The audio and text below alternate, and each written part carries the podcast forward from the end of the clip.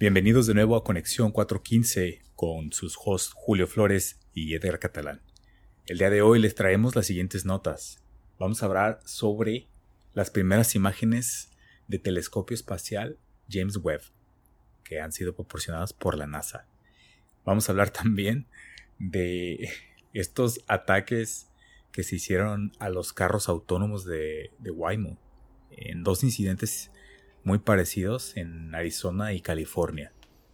Vamos a hablar un poco también sobre lo que está pasando con las bienes raíces aquí en el Bay Area.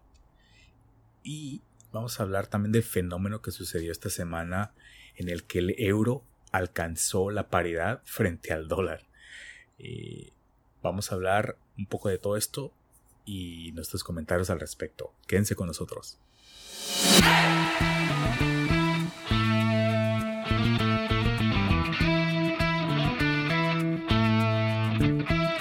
Para empezar, vamos hablando sobre este tema que está en todos lados ahorita, es el tema de las imágenes espaciales que se revelaron por parte de la NASA de este proyecto espacial, uh, este telescopio llamado James Webb.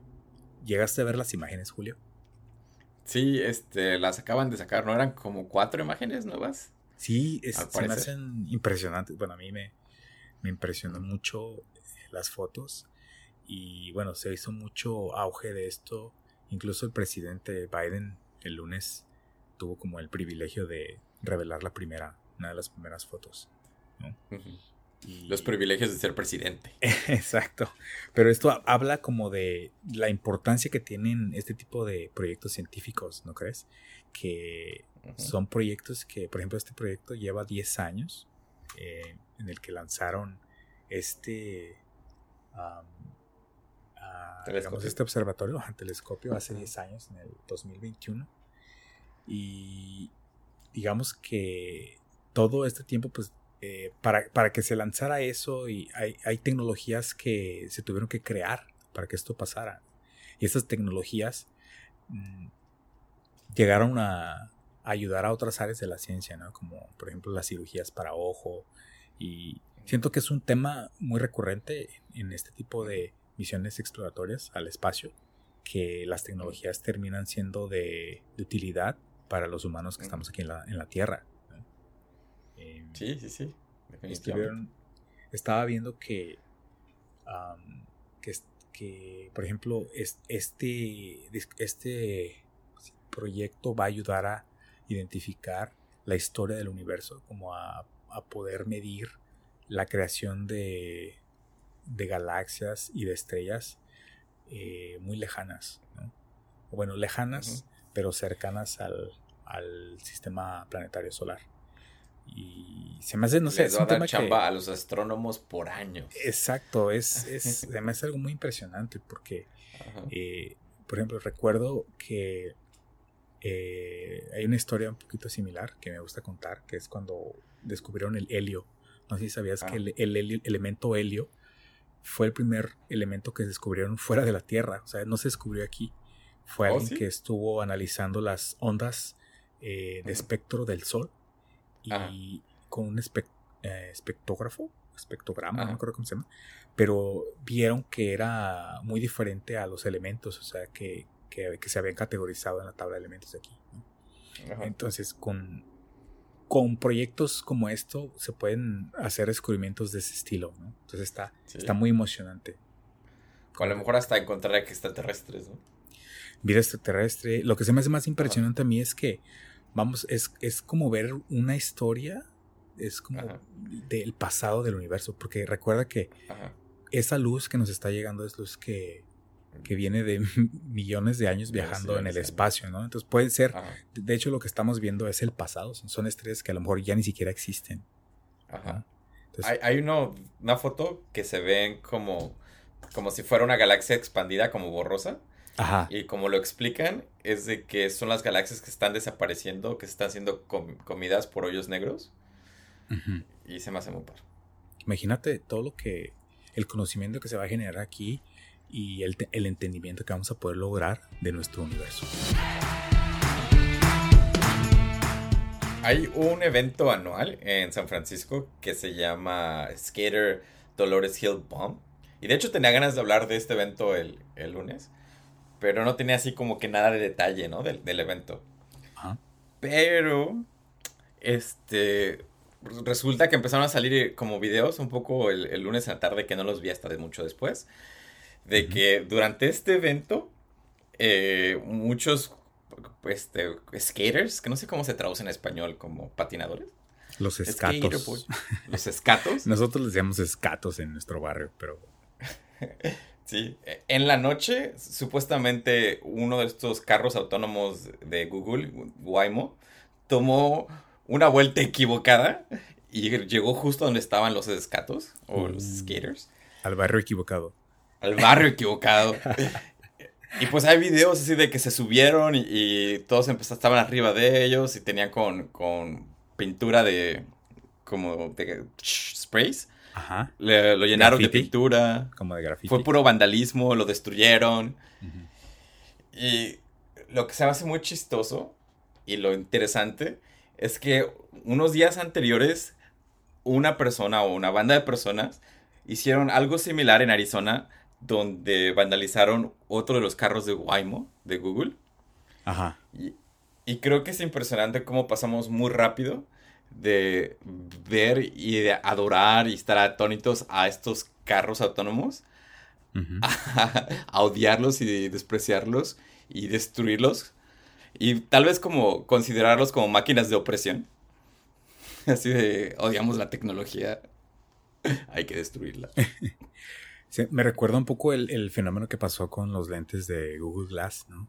Que mucha gente se molestó, o sea, era, fue un fenómeno social, ¿no? Y de hecho fracasó el proyecto, ¿no? Que la gente no lo, no lo recibió muy bien. Eh, me pregunto qué otro tipo de fenómenos similares vamos a ver con las tecnologías que vienen. ¿Cómo se me figura un poco? ¿Cómo? Supuestamente en la, en la revolución industrial, cuando empezaron a, sacar las máquinas nuevas, las máquinas les empezaron a quitar los trabajos a las personas normales. Y las personas fueron y quemaron las máquinas, ¿no? Oh, Entonces pasaron de, admirar la nueva maquinaria a, como odiarla, ¿no? Así como, como un poco de máquina de opresión, así de objeto que nos está llegando y cambiando las cosas. Ajá. Así ahora con los carros autónomos, ¿no? Ahora como que, oh, ¿no sabes cómo se me parece? Ahora que lo pienso. Como los, este, los scooters en, las ciudades. Que al principio era, oh, qué padre, este, podemos subirnos un scooter y, ir de un lugar a otro.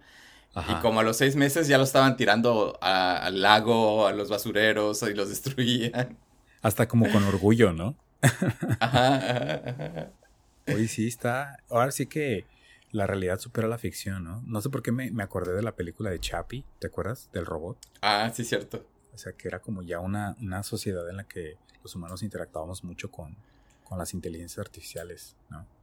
Eh, se podría decir que este es un caso temprano o prematuro de ese estilo de vida, ¿no?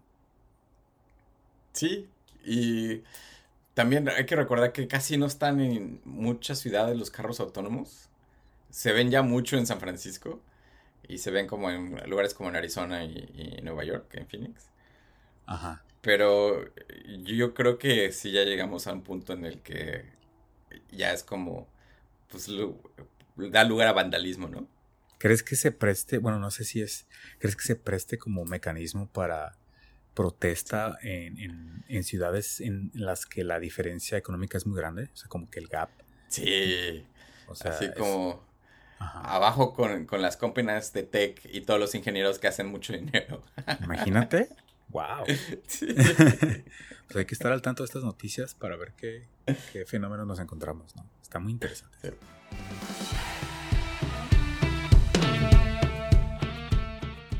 Y vamos a hablar un poco de los bienes raíces en el área de la bahía, porque es como la esperanza de todos los que no han comprado casa y los que no tienen como casa, de que bajen lo suficiente para poder comprar una, ¿no?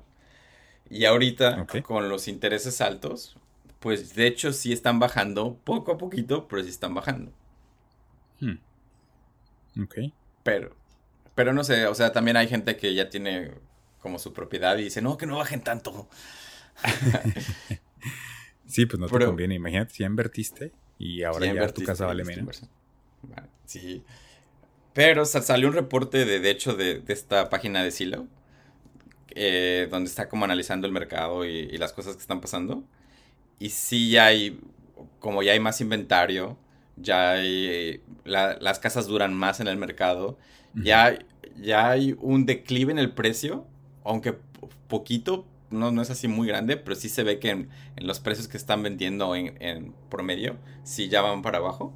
Especialmente como en las áreas metropolitanas que, que sí estaban muy, como los precios muy altos, como San José, San Francisco, Oakland y, y otros fuera del área de la bahía, como San Diego, Nueva York y todos estos, ¿no? Ah, pero, también, pero tampoco es así lo suficiente como para decir, oh, este y ya es una burbuja que se reventó, sino realmente lo que, lo que es es una corrección en los altos precios de antes, ¿no? Y otra cosa que ya sabíamos es de que están bajando porque los intereses están muy altos y los pagos ya no están accesibles para la gente y pues ya no pueden comprar con estos precios de, los intereses altos, ¿no? Claro. Sí, pues es, este fenómeno que se está dando por todo lo que está pasando ahorita en la economía. ¿Y tú crees que esto habilite a la gente a que se anime a comprar más casas en el futuro cercano?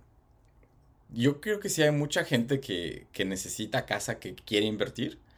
Y con un precio bajo y tal vez el interés alto, tal vez se vaya a aventar a, comprar con la esperanza de que el interés baje en uno o dos años y puedan refinanciar a, un precio más bajo. Refinanciar. Y, y, comprar una casa a buen precio, ¿no? Pero pues tienes que hacer un poco de matemáticas y, a lo mejor no te conviene. Yo hice como más o menos un cálculo y para comprar una casa de, mediana en el área de la bahía que supongamos que cueste como un millón de dólares o alrededor de ese precio, eh, tendrías que pagar, vas, vas a estar pagando un poco como seis, como seis mil, no, como 60 mil dólares de intereses en tres años. Entonces tienes que, que la, casa que compres tiene que, que ser 60 mil dólares más barata para que en tres años puedas refinanciar y, y, le saques ganancia, ¿no? Pero pues ahorita no se ve el caso de esto.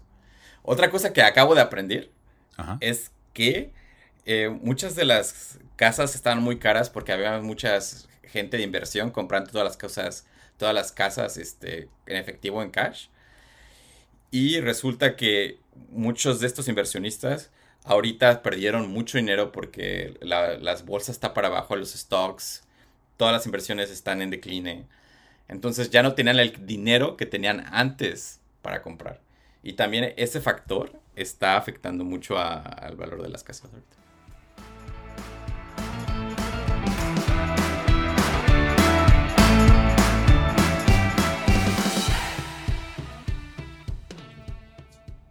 Y otro fenómeno económico que acaba de pasar en esta semana, Julio, es la paridad que hubo entre el dólar y el euro. histórica. histórica. USA. Exacto. es algo que no pasaba desde diciembre del 2002. O sea, estamos hablando de hace 20 años. Fíjate que la primera vez que fui a Europa, así aquí yo sacando el flex, este, de mochilazo. el privilegio. Como por ahí de, ajá, como por ahí de mis 19 años, el dólar valía más que el euro. Y este, oh. y de hecho creo que ese año, que fue el 2020, porque tenía 19 y después, este, cuando fui. Ajá. Y ya después de que regresé fue cuando el euro le, le dio la vuelta. Oh, o sea, te ayudó en tus vacaciones, digamos. Sí, sí, sí, sí. Pudiste comprarte más, este, ¿a dónde fuiste? Fui, fue, fue como de mochilazo de España, Francia, Italia, Holanda. Oh, mira. Y, ya. Puedes comprar más, más, este, más croissants por, tu, por tus dólares allá. Sí, porque aparte yo era este muy pobre en ese tiempo. Mm. ok, y entonces, ¿qué, ¿qué, significará entonces esto? Digo, yo no, no entiendo muy bien eh, ah, las implicaciones que tiene esto pero estaba leyendo que, que es algo que, es el resultado de todo la, el tumulto que hay ahorita en la economía, ¿no? Y, y que hay gente que lo ve como algo positivo para las empresas que van a reportar en el siguiente cuarto, porque les puede ayudar como que a que sus números salgan mejor.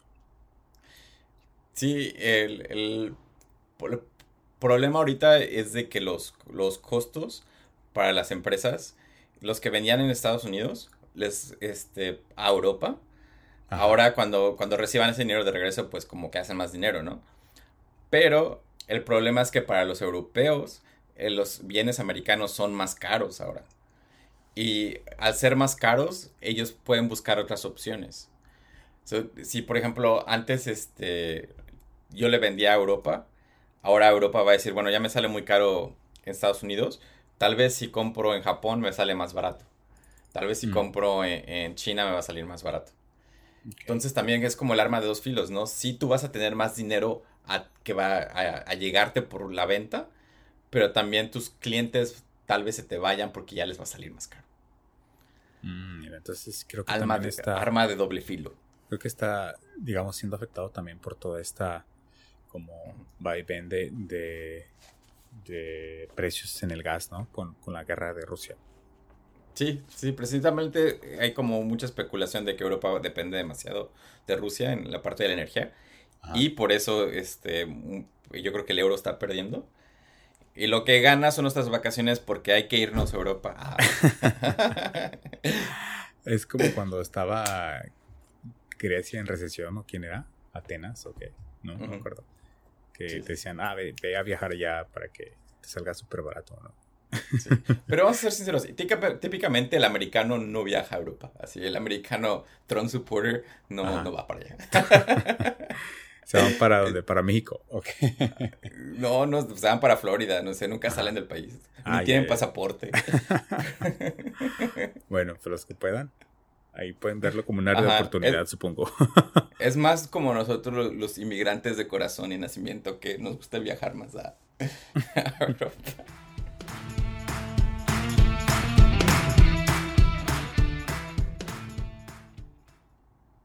Eso fue todo por hoy, amigos. Muchas gracias por acompañarnos en Conexión 415. Recuerden que nos pueden contactar por Instagram en Conexión 415.